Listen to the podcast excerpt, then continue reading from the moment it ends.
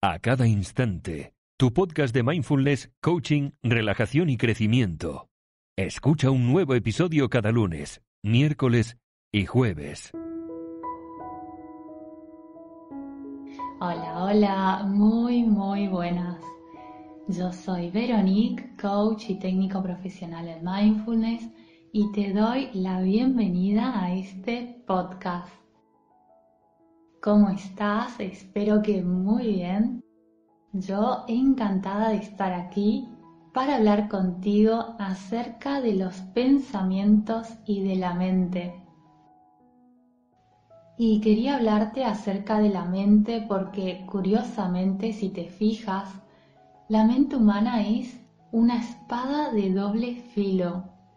Tiene su parte positiva, Claro, y es que nos permite planificar, resolver problemas, crear metas y trabajar hacia nuestros sueños. Pero también tiene su lado oscuro, cuando tiende a atormentar nuestro mundo con pensamientos inútiles y dolorosos. Y así experimentamos autocrítica, rumia, y preocupación también.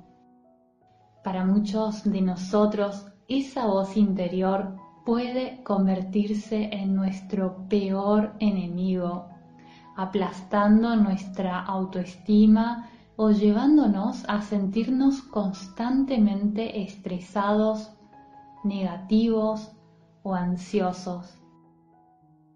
Y la pregunta es, ¿por qué quedarnos atrapados en nuestros pensamientos?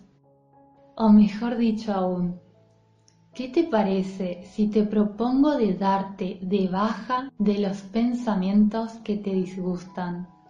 Porque yo me apunto a darme de baja. Muy bien, sabemos que con los correos o en las redes sociales cuando encontramos que parte del contenido no es útil, podemos presionar el botón de dejar de seguir o cancelar la suscripción. Sin embargo, no sé si sabías, pero el significado original de la palabra suscribirse significa expresar o estar de acuerdo con algo, por lo que darse de baja de algo significa no expresar o no sentirse de acuerdo con algo. La razón por la que a menudo nos vemos atrapados en pensamientos inútiles es porque nos suscribimos a ellos. Sí, así es, me temo que sí. En otras palabras, estamos de acuerdo con ellos en el sentido de que los compramos y los tomamos en serio. Los consideramos la verdad y a menudo creemos en ellos sin dudar. Y cuando hacemos eso, nos dejamos llevar por nuestros pensamientos y reacciones a ellos. Entonces, la pregunta ahora sería, ¿cómo podemos darnos de baja? O dicho de otro modo, ¿cómo podemos dejar ir la reactividad? Bueno, hay muchas maneras. Y hoy quiero compartirte una técnica muy pero muy sencilla, pero efectiva a la vez. Si sigues mis podcasts ya sabrás que me encanta compartirte todo aquello que es efectivo, pero que a la vez lo puedes poner en práctica ya mismo. Así que vamos a ver un ejemplo muy simple. Si tu mente dice, te ves muy mal hoy, si crees en ese pensamiento, probablemente reaccionarás con sentimientos de negatividad, vergüenza y tristeza. De la misma manera, si tu mente dice, hmm, qué día tan terrible o tan malo es hoy, y crees en ese pensamiento, es probable que experimentes un estado de ánimo bajo, que pueda durar incluso todo el día. Pero si observas la mente, quizás a través de la meditación o la observación de ti mismo, de ti misma, notarás rápidamente que nuestras mentes siempre están generando pensamientos. Algunos son útiles, otros son neutrales. Algunos nos ayudan y muchos de ellos son solo divagaciones aleatorias. Pero si hay algo que tienen en común es que todos son solo eventos mentales. Son simplemente fragmentos de lenguaje que pasan por nuestras mentes. Y aunque no siempre podemos elegir qué tipo de pensamientos generan nuestras mentes, sí podemos elegir cómo responder o cómo reaccionar a ellos. Entonces, una práctica simple para desengancharte finalmente de los pensamientos inútiles es que lo que sea que te diga tu mente, no importa cuán malo, horrible, terrible o negativo sea, solo responde con una actitud de calidez, alegría e incluso humor. Y responde mentalmente a ti mismo, a ti misma. Gracias mente, gracias por compartir esta observación. Entonces, si tu mente se enciende en su modalidad crítico interno y dice algo como eres un tonto o una tonta, tú respondes mentalmente, gracias mente, gracias por compartir esta observación.